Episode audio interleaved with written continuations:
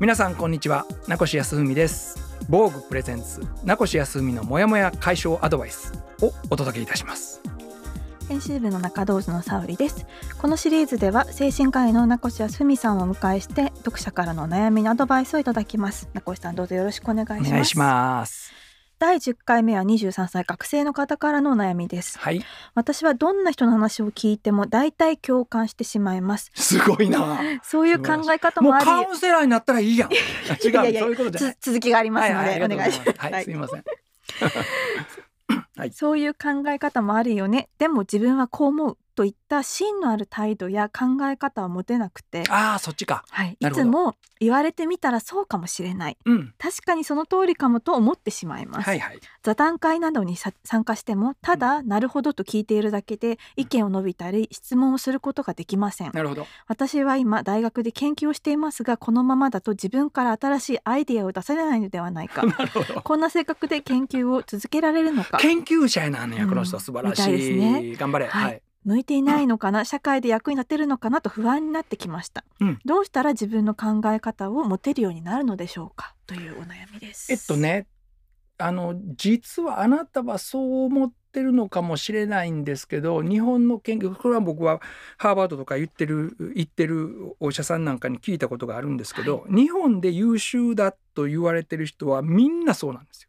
言われて研究してるんですよ。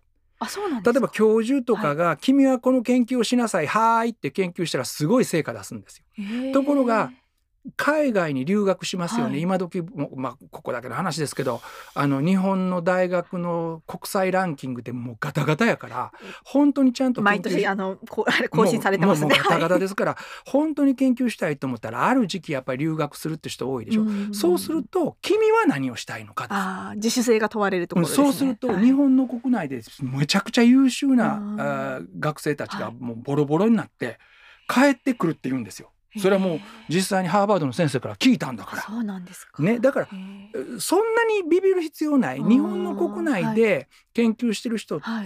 結構まあああなたと同じでいこれをやりなさいっていうことを逆にすごく正確に鋭敏にはい。ちゃんと効率的にやれる人が立派な研究者って呼ばれてるうん。嫌いはあるような気がします。うんだから私は全然主体性がない自主性がない。うんいやいや、はいほとんどの研究者はそうかもしれません。ほんなら逆にねはい。この人は「はああの人もんなるほどこの人もなるほど」ということはん。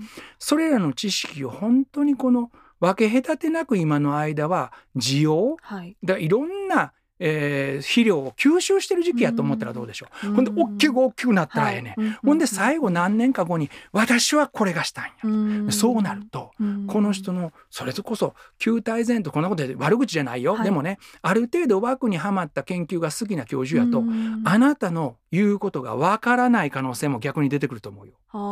僕ねこういう人の方がかえって、うん。ずーっと100回はい。会議に出て、あるいは重要な学会に出てはいこれだって気づいた時はうんものすごいユニークなことをやりがやると思う。結構器用な人はね、例えば A というものから C というものを出さずに、うん A というものから B なんです。はいこの人は ABCDEF と聞いて X ぐらいになるとこの研究がしたいってなれるタイプな気がするの。まあ確かにまだ小ね手先が上手なのようん周りの人は。ほんでみんなユニークやと本当に見てごらん。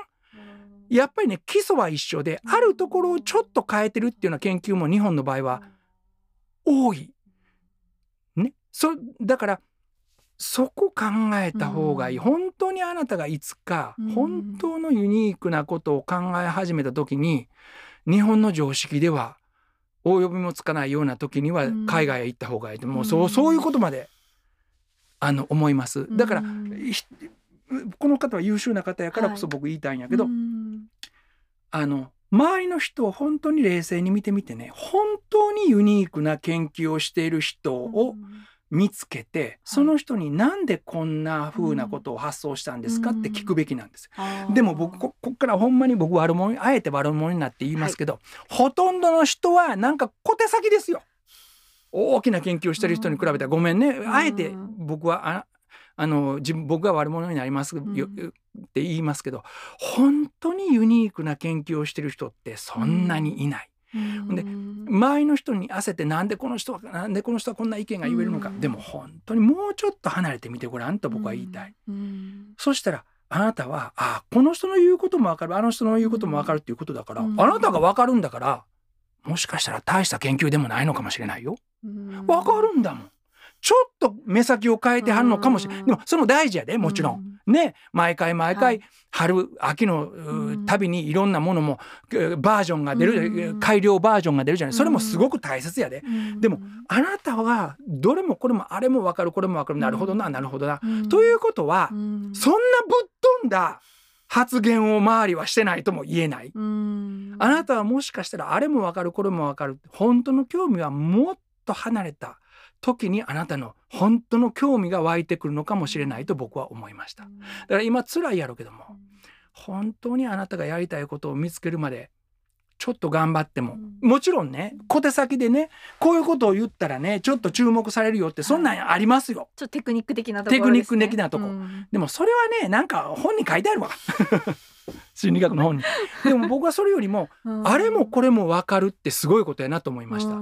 広い知識や教養とかセンスがないと、はい A さん B さん C さんの言うこと分かっても、うん、D さん E さんの言うことはもうちょっとよく分からないってなる人のが多いと思うんですよ。はい、あなたはすごく基礎的な知識がもしかしたら広いのかもしれないよ。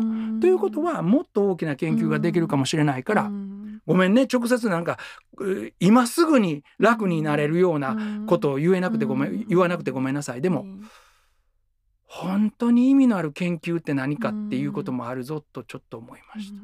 でもまだね23歳と書いてらっしゃるので結構まだね研究職としてはこうキャリアがまだ始まったばかりなのかもしれないというところもあるので、すごくねこう焦る気持ちよりももう少しこう長期的にこう見た時に今すぐではなくってこの先々に新しく何かってあの心理学の世界にこういう言葉あるんです、うん、こういう言葉で僕の師匠から聞いた言葉やけど、はい、人気と評判なら評判を取れっていう人気って目の前でちょっと起点の聞いたことをやっぱりすごい鋭いことパパッと言える人です、はい、それも早く優秀やって言われますよ。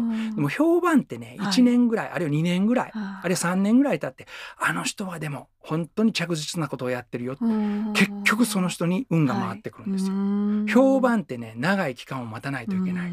人気は頭の回転の良さやね、研究者は頭の回転の良さも大事やけど、はい本当に本質的なことも大事かなあなたは本質的な方に向いてる可能性もあるんじゃないか、はい、そこもちょっと掘ってください。